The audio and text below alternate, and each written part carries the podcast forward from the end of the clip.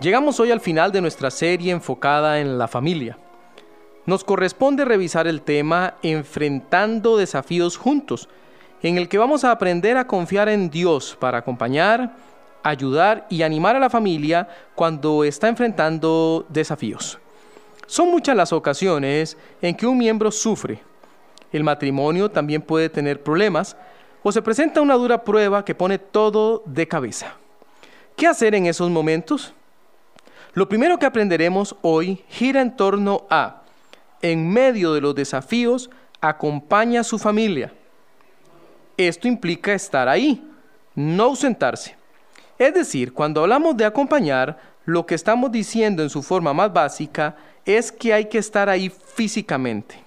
Comencemos revisando qué dice la Biblia al respecto en Proverbios 2, 16 y 17.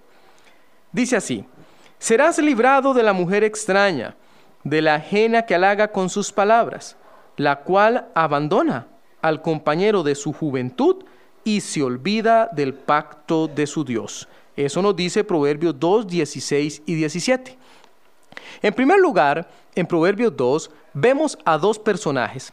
Literalmente, uno es la presa y otra es la cazadora. Resulta interesante preguntarse cómo llegaron a semejantes posiciones. Pero tampoco es muy difícil imaginárselo. Uno que anda buscando, así como quien perdió algo, quizás huyendo de problemas, de situaciones personales difíciles o de lo que ocurre en casa. La otra está procurando llenar un vacío. Abandona a su esposo, tal vez por problemas, huyendo. El mensaje es claro. La Biblia nos está indicando la clase de situaciones que se presentan cuando no se enfrentan adecuadamente los problemas. Ante los desafíos, la solución no es salir corriendo a los brazos de otra persona. Más bien es dar apoyo, estar ahí, enfrentarlo juntos, como familia. Vamos nuevamente a la Biblia y veamos esta vez lo que tiene que decirnos al respecto Proverbio 27.8. Dice así la Biblia, cual ave que se va de su nido, tal es el hombre que se va de su lugar. Hay un par de asuntos interesantes en cuanto a la palabra abandonar del versículo anterior y la palabra va en este otro versículo. La primera significa aflojar, soltar, renunciar, permitir, desamparar, aún desechar. La segunda tiene que ver con ondear de un lado a otro, vagar, huir. En otras palabras, ambos términos nos llevan a la misma idea central, un escape, un abandono con el que claramente la Biblia está en contra. Cuando hablamos de enfrentar desafíos, hay que estar ahí físicamente, cercanos, acompañando a la familia. Pero no solamente este tipo de compañía importa, sino que también hay que estar ahí emocionalmente. Es muy relevante. Veamos un ejemplo respecto a lo que este tipo de acompañamiento significa, por medio de Isaac en Génesis 24, 67. Dice la Biblia, y la trajo Isaac a la tienda de su madre Sara, y tomó a Rebeca por mujer y la amó. Y se consoló Isaac después de la muerte de su madre. ¿Ve lo que dice Génesis 24, 67? Observes el consuelo que experimentó Isaac por medio de la compañía de su esposa. Fue un momento decisivo en la vida de él y la llegada de Rebeca le trajo paz y consolación. Cuán importante es el apoyo emocional cuando se está enfrentando desafíos. Veamos en Cantares 8.7 también lo que podríamos denominar el manifiesto del amor verdadero. Dice así, las muchas aguas no podrán apagar el amor, ni lo ahogarán los ríos. Si diese el hombre todos los bienes de su casa por este amor, de cierto le menospreciarían. En este versículo se detalla muy bien lo que significa acompañar emocionalmente. Puede ser que vengan aguas de problemas, que golpeen con ímpetu los ríos de las pruebas inesperadas, o que las carencias económicas se presenten como una durísima realidad. Bien podría suceder cosas inexplicables, como problemas con los hijos, con los bienes, pero el amor se mantiene incólume, firme, inquebrantable. Pueden venir grandes desafíos, pero el compromiso del matrimonio y la familia ha de permanecer ahí. Estar conectados con el Señor y ser fuente de consuelo el uno para el otro. Diríamos que se trata también de un acompañamiento espiritual. Mire la forma como presenta Dios este asunto en el caso de los matrimonios por medio de dos versículos, que inicialmente parecen no estar conectados, pero luego vemos que sí. Dice la Biblia en 1 Corintios 7:5, No os neguéis el uno al otro, a no ser por algún tiempo de mutuo consentimiento, para ocuparos sosegadamente en la oración y volved a juntaros en uno, para que no os tiente Satanás a causa de vuestra incontinencia. Y veamos también 1 de Pedro 3:7. Vosotros maridos, igualmente, vivid con ellas sabiamente, dando honor a la mujer como a vaso más frágil y como a coheredera de la gracia de la vida, para que vuestras oraciones no tengan estorbo. ¿No le parece curioso que ambos versículos hablen de la intimidad y la convivencia diaria y ambos al mismo tiempo también hagan referencia a la oración? Claro que no es coincidencia. Hay un vínculo tan estrecho como la intimidad entre la pareja, Dios y la oración. En medio de los desafíos, la familia debe acompañarse y orar más que nunca. Bueno, repasemos lo que hemos aprendido en este primer punto. Hemos aprendido que en medio de los desafíos es necesario acompañar físicamente, emocionalmente y espiritualmente. Ahora veremos que en medio de los desafíos es necesario que usted ayude a su familia. Esto quiere decir materialmente, intelectualmente y bíblicamente. Desglosemos un poco más cada uno de estos puntos. En cuanto a lo material, pareciera ser que en muchos hogares reina más la avaricia que otra cosa. Si bien es cierto que Filipenses 4:19 dice, mi Dios pues suplirá todo lo que os falta conforme a sus riquezas en gloria en Cristo Jesús, para muchos se trata nada más que de teoría, ya que no confían plenamente y actúan con egoísmo. Esta es una de las razones del por qué cuando vienen problemas económicos a la familia, resulta tan difícil encontrarles una solución. Y es que cada miembro vela por lo suyo y no quiere ayudar. Todavía más fuerte y más claro nos habla el Señor en 1 Timoteo 5:8 donde nos dice, porque si alguno no provee para los suyos y mayormente para los de su casa, ha negado la fe y es peor que un incrédulo. Primera de Timoteo 5.8. Este versículo evidencia con toda claridad el descuido, el egoísmo y la irresponsabilidad. Extienda su mano en momentos de crisis. También debemos ayudar intelectualmente.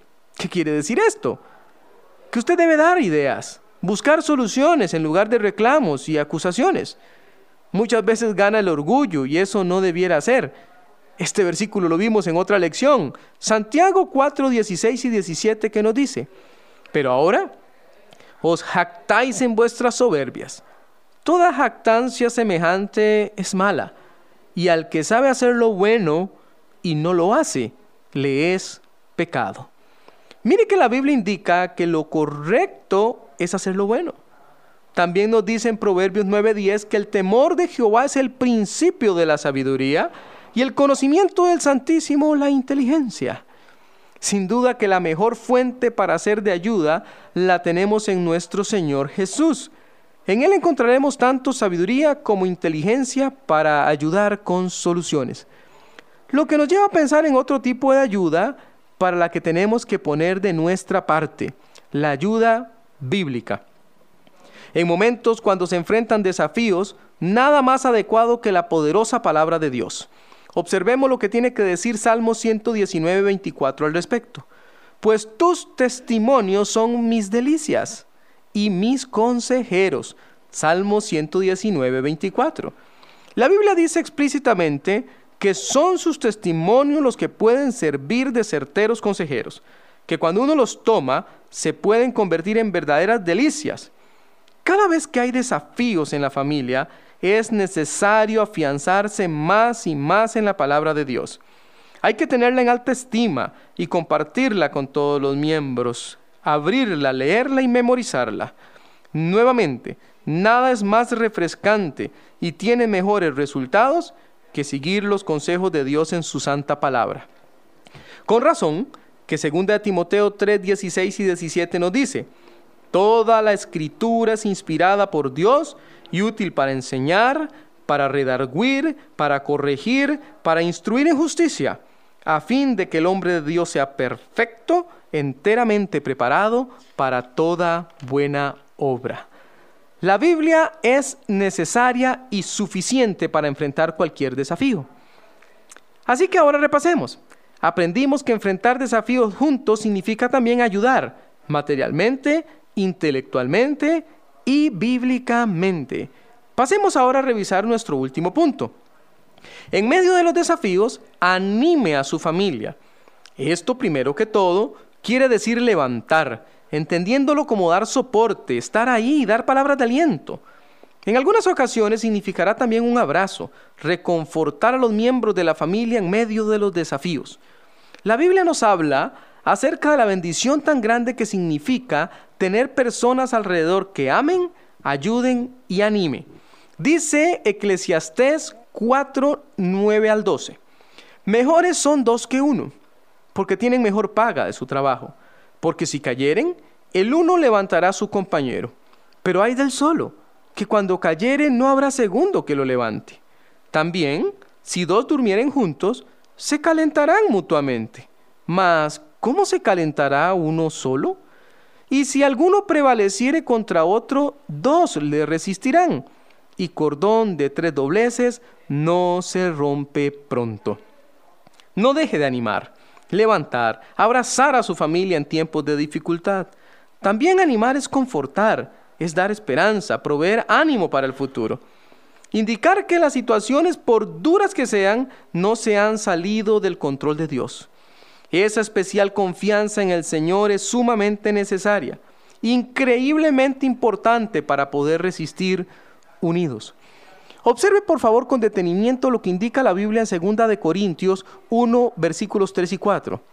Bendito sea el Dios y Padre de nuestro Señor Jesucristo, Padre de misericordias y Dios de toda consolación, el cual nos consuela en todas nuestras tribulaciones, para que podamos también nosotros consolar a los que están en cualquier tribulación por medio de la consolación con que nosotros somos consolados por Dios. El resumen de esa preciosa porción es que somos consolados por Dios para poder consolar a otros. Lo que va muy de la mano con nuestro último punto. Animar es levantar, confortar y también es dar esperanza, como mencionamos antes. En torno a la esperanza, la Biblia nos indica y sabemos que a los que aman a Dios, todas las cosas les ayudan a bien. Esto es a los que conforme a su propósito son llamados. Se lo leo nuevamente, Romanos 8:28. Y sabemos que a los que aman a Dios, todas las cosas les ayudan a bien. Esto es a los que conforme a su propósito son llamados. ¿Qué mejor porción para animar a la familia en tiempos de dificultad? No hay malas noticias para con Dios. No es que Dios se descuidó y las cosas tan solo pasaron. Dice este versículo, sabemos que a los que aman a Dios todas las cosas les ayudan a bien. Eso incluye ese tipo de cosas que a veces nosotros llamamos malas. Una familia fundamentada en Dios no tiene nada que temer.